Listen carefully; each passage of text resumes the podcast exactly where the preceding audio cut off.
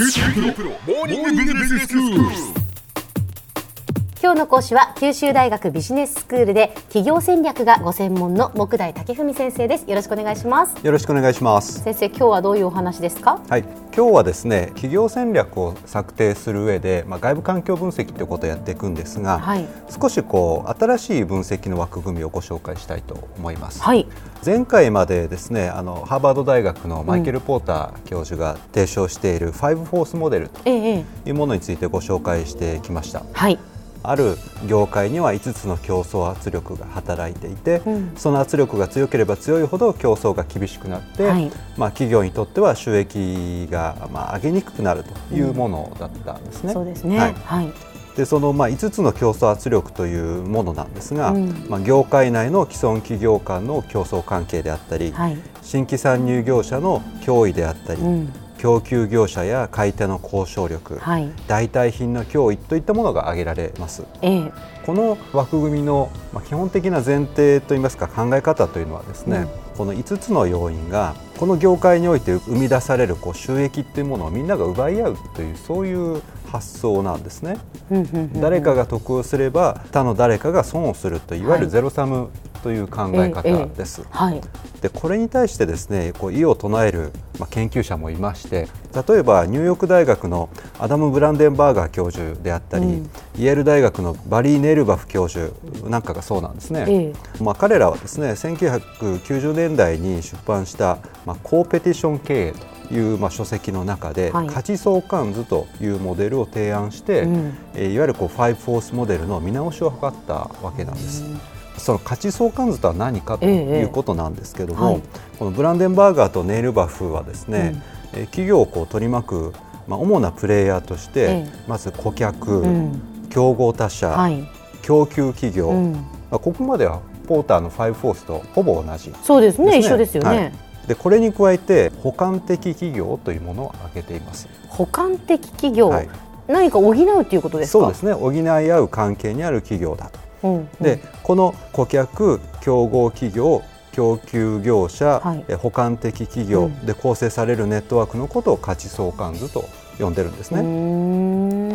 このモデルっていうのは先ほど申し上げたようにポーターのファイブフォースとよく似てるんですが、ええ。背後にある発想は実は大きく違ってるんですね。はいファイブフォースモデルの場合には、うん。業界に関わるプレイヤーはみんなお互いに同じパイを奪い合うゼロサム関係を想定していました。ええええそうですね。でそれに対して価値相関図というのは、うん。まあ、こういったプレイヤー同士が、まあ、競争もするけども、うん。えー協力もするよとそういう発想なんですね。なるほど。競争してお互いね引っ張り合うだけではないということですね、業界が生み出す価値そのものをまず大きくしようということを考えるのがこの価値相関図の発想です。はい。あの例えばシリアルってありますね。あの食事で。朝食によく食べるようなえーシリアルですか、はいはい。でこのシリアル業界って見てみると、主なプレイヤーとしては、まあ、例えばケロックだとかカルビーとか日清とか、まあ、そういった会社が思い浮かぶと思います。はい。でこれをもしファイブフォースで分析すれば、うん。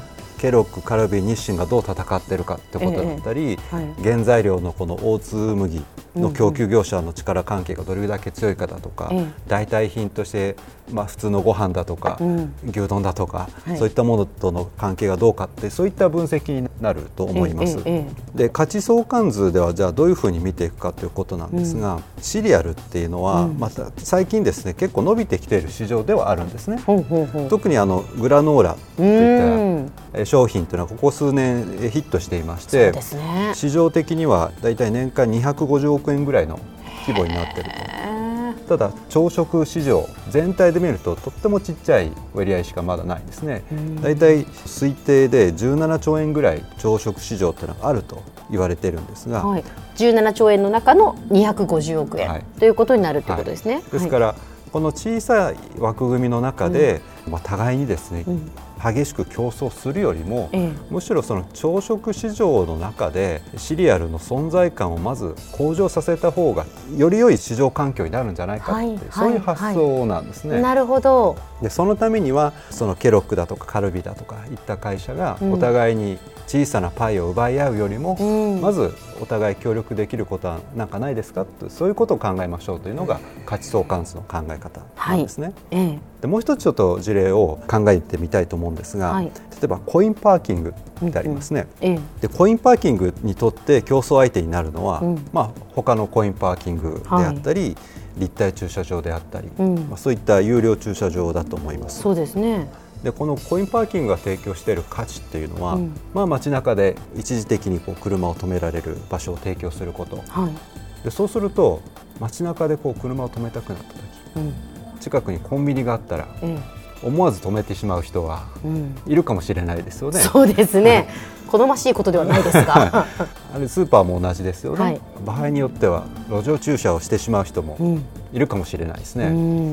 ですのでその一時的に車を置きたいっていうニーズに対して、えーまあ、いろんなその代替的な手段があるわけえです。ええそれからもちろん公共交通機関を使われる場合にうんもやはりコインパーキング業者からするとはいはい脅威になるわけですね。まあそうですはいね。でそこでお互いに協力できる相手つまり保管企業っていうのがないかってことをまあ考えてみるわけですね。はい。例えば警察うん。路上駐車をまあ取り締まってくれればですねコインパーキングに止めますねええ使ってくれるかもしれなはいいということになりますし、うん。近所のコンビニですとかスーパーも長時間無断で車を止められるのは困ると、うん。こう厳しく注意するようになるとやははい。りコインパーキングに止めなきゃということになりますので、ええええ。コインパーキング業者からするとそういった周辺の商業施設であったり、あるいは警察であったりプレイヤーとのまあ協力関係というのは非常に重要になってくるわけうです。ん。単にコインパーキング市場の中で価値を奪い合う相手ではなくて価値を大きくする相手を探そうというのがこの価値相関図の考え方なんですね。では先生今日のまとめをお願いします。はい、えー今回は事業環境を分析するモデルとして価値相関図を紹介しました。えーポイントは業界に関わるプレイヤーと協力関係を築くことでパイ自体を大きくすることです。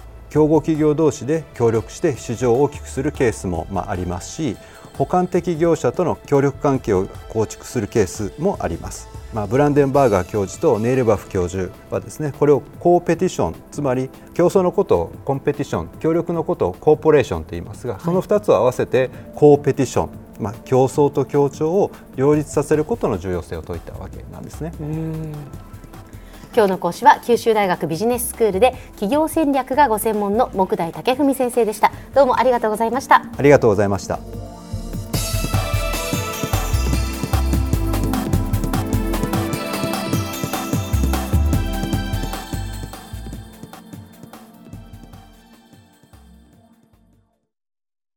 QT プロは通信ネットワーク、セキュリティ、クラウドなど QT ネットがお届けする ICT サービスです。九州中に展開した光ファイバー網を基盤に一番身近なビジネスパートナーとして九州の企業自治体の皆様をサポートします。詳しくは QT プロで検索を。